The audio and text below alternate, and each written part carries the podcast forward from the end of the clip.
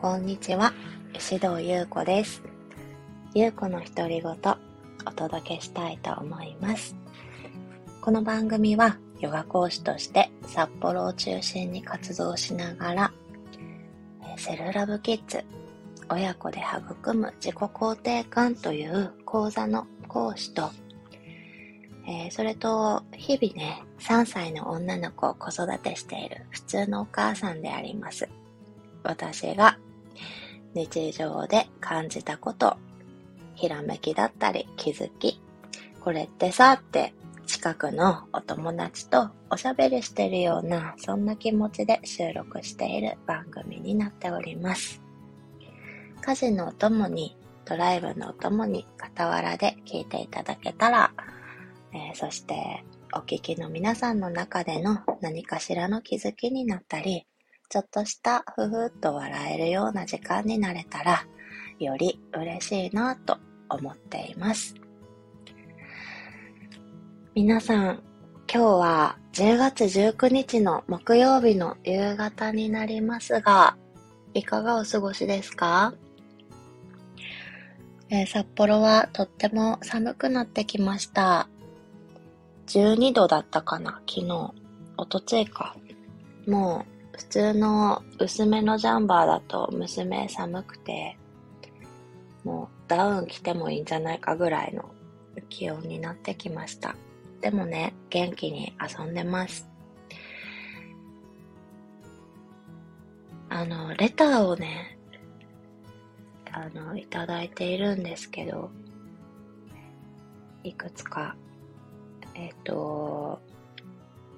結構前に、31、母と私変わっていく二人っていう題名をつけた収録で、あの、ちえみさんからレターいただいてますので、ちょっと読んでいいですか？後半のぶっこみトピック、私はすごく好きでした。わら。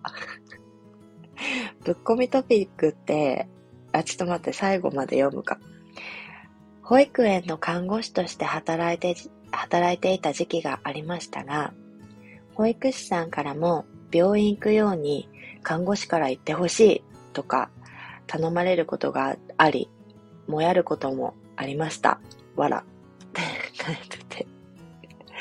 えーちえみさんが共感してくれるのめちゃくちゃ嬉しかったんですよね。これ何の話かっていうと、あの、私が、ちょっとこれ言っていいかわかんないんだけど、みたいな感じで確かね、言った話なんですよ。保育園で、あの、病院行ってきてくださいとか、あの、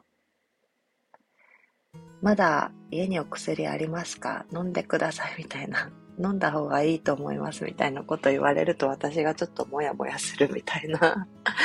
話をぶっ込んだ時の内容ですね。まあ、ちょっと、あの、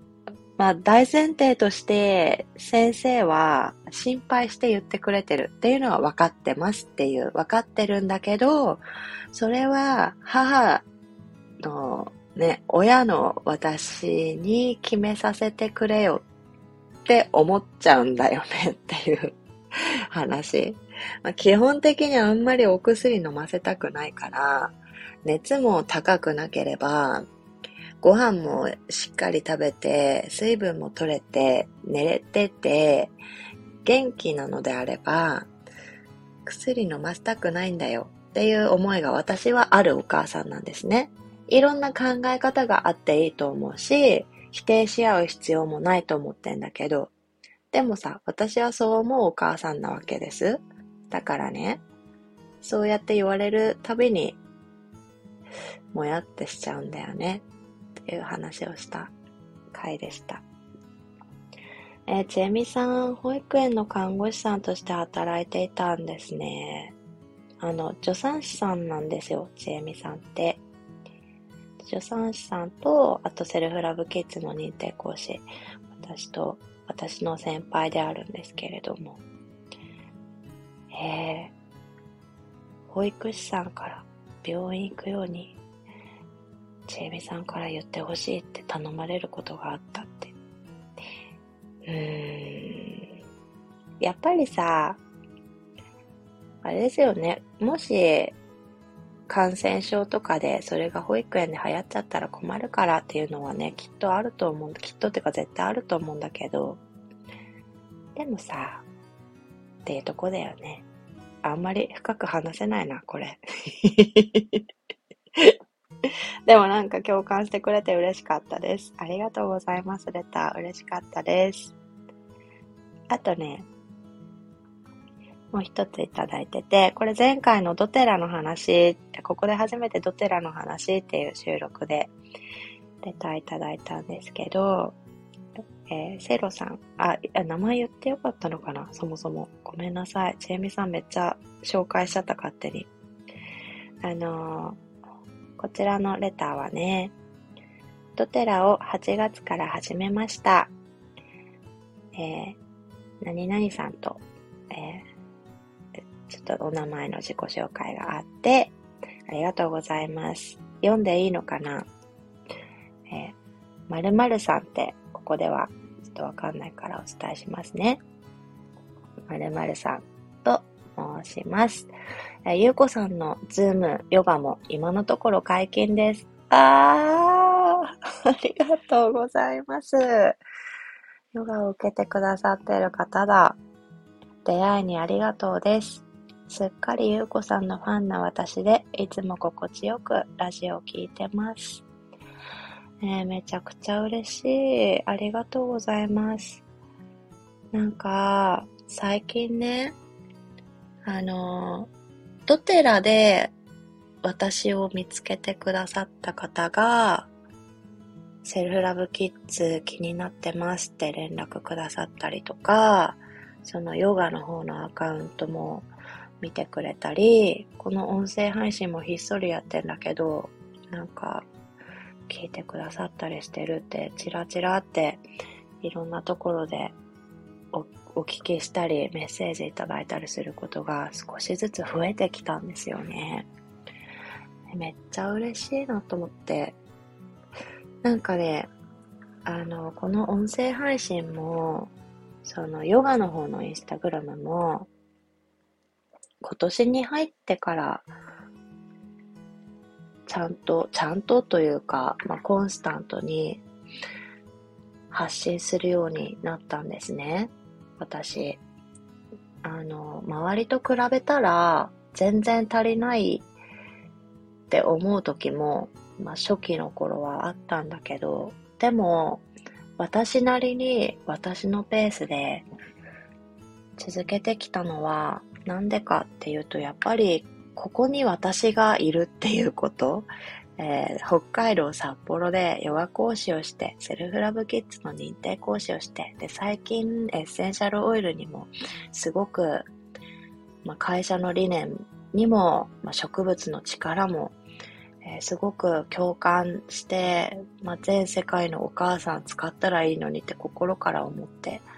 それも発信もし出すっていうね、なんか今年に入ってからなんですよ、すべて活動って。あの、ヨガのね、先生は昔からやってるけど、フリーとして歩み始めたのも、去年の夏頃から少しずつ少しずつだったのでね。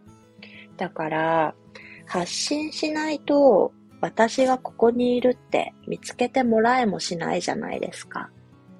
存在してるってこと。だからさ、苦手って思っている発信を始めて続ければ続けるほど、その苦手意識ってなくなってくだろうって。まあ、最初から苦手意識、バンって、バンってなくなった方だなとは思ってんだけど、それでもさ、音声配信なんて考えられなかったんですよね、最初は。でもなんか勢いでえいって始めて。なんかそれを、まあ、どこの誰が聞いてるかもわからないって思いながら、していることをこうやって聞いてますよとか、なんか話し方とか言葉選びが好きでとか言ってくれることがもうひっくり返るくらい嬉しいんですよ。のけぞるも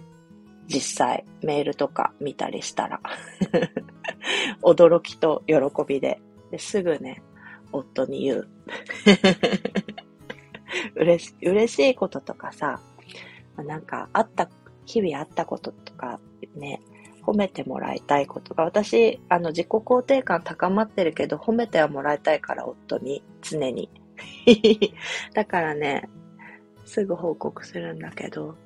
まあ、そその話は置いといて、いつもね、そうやって、あの、感想だったりとか、あの、すごく、あの、話し方が好きとか、ヨガのクラスが好きとか、ヨガのクラスでこうなりましたとか言ってくださることが、もう本当に嬉しい。なんか、嬉しい。そう言ってほしいからやってるわけじゃないんだけど、でもさ、やっぱり、私人間だからさ、そうやって言ってくれるのって嬉しいよ。嬉しいんですよ。ありがとうございます。っていう始まり方をしたんですけれども、レターね、読んで始まったんですが、先週ね、あのー、先週のちょうど水曜日から5日間ぐらい、義理の両親が函館からね、泊まりに来ていたんですね。5日間ぐらい。でね、その泊まりに来るのが2年ぶりくらいだったのかな。2年じゃないか。1年ぶりか。まあ結構久しぶりで、あ私もお父さんお母さんが来るまでに冷蔵庫の整理を全部して拭き上げなきゃとか、ぐっちゃぐちゃのあそこを片付けとかなきゃとか、隅から隅まで拭き掃除しなきゃとか、最初ね、あの、スケジュール感伝えられた時にすごい思って構えてたんだけど、なんかやっぱりそれよりも優先したいことが日頃たくさんありすぎて後回しにしててね。なんかそれがいい悪いは置いといて。なんか、私、まだ結婚して、な、何年だ？わかんないな。何年経ったの ?3 年半くらいか。まだまだお嫁さんとしてもペーペーなんだけどね。なんかね、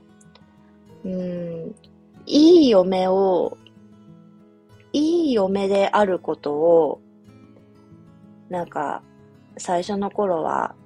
演演じるというか、いい嫁って思われたいがための行動が、すごい苦し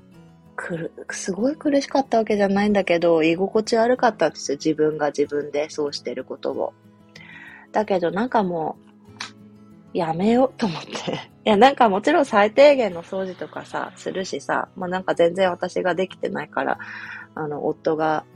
あの、代わりにお風呂の掃除してくれたりとか、あ、時間がなくてね、できてなかったからしてくれたりとかしたりして、なんかね、あの、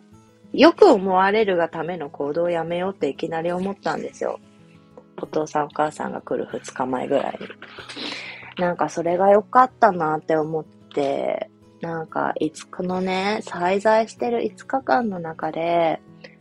お母さん結構さ、冷凍庫の整理してくれちゃったりさ、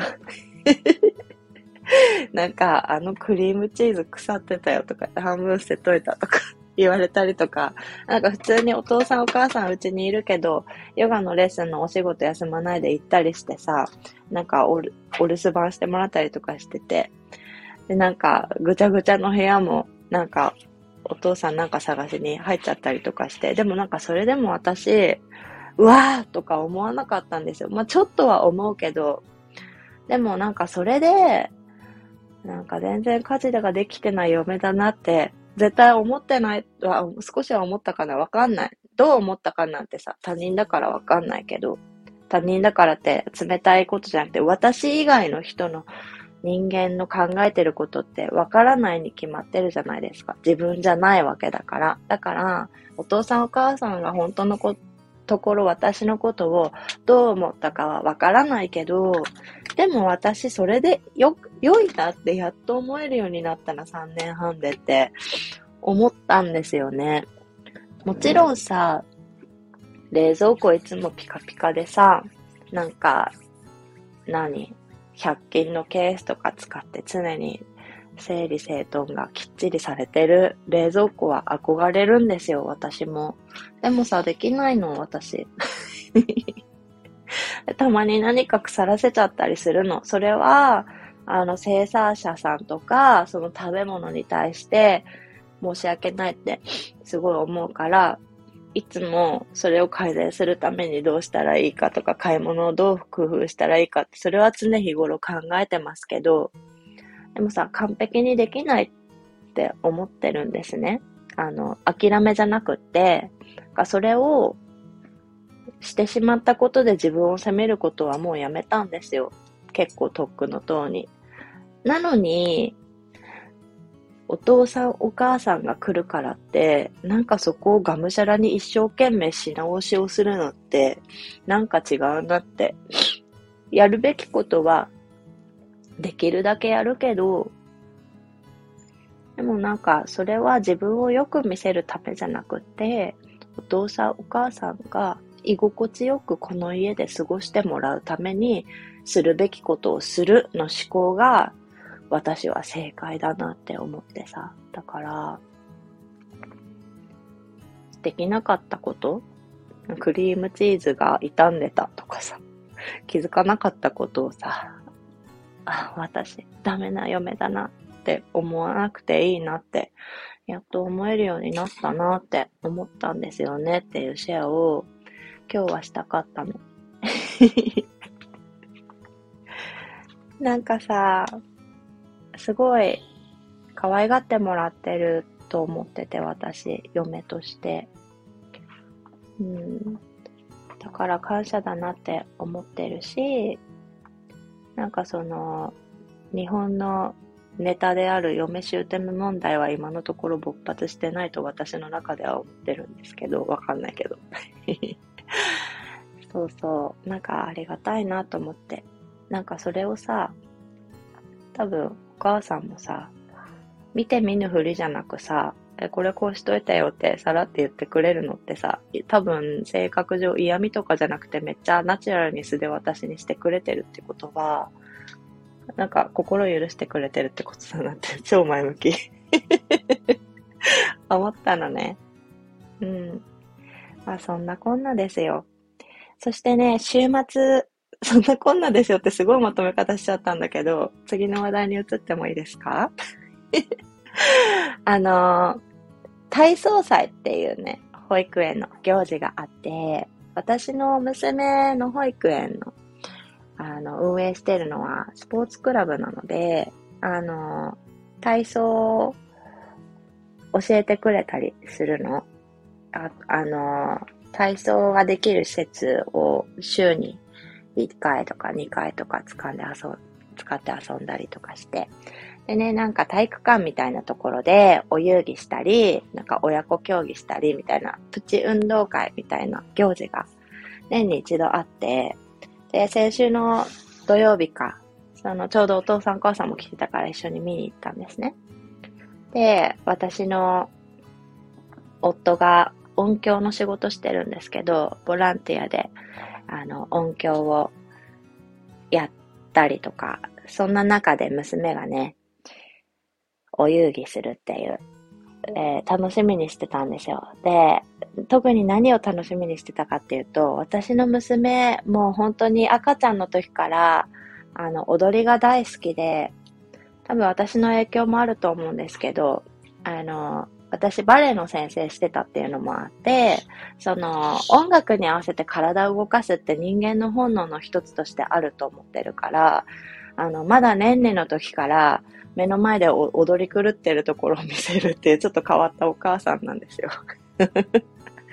でもなんかそれを見て、娘は年でしながらお尻フリフリとかするような0歳児でね、で、今や、あの、上級生の踊りもすぐ見てすぐ覚えて踊れるような女の子になったの。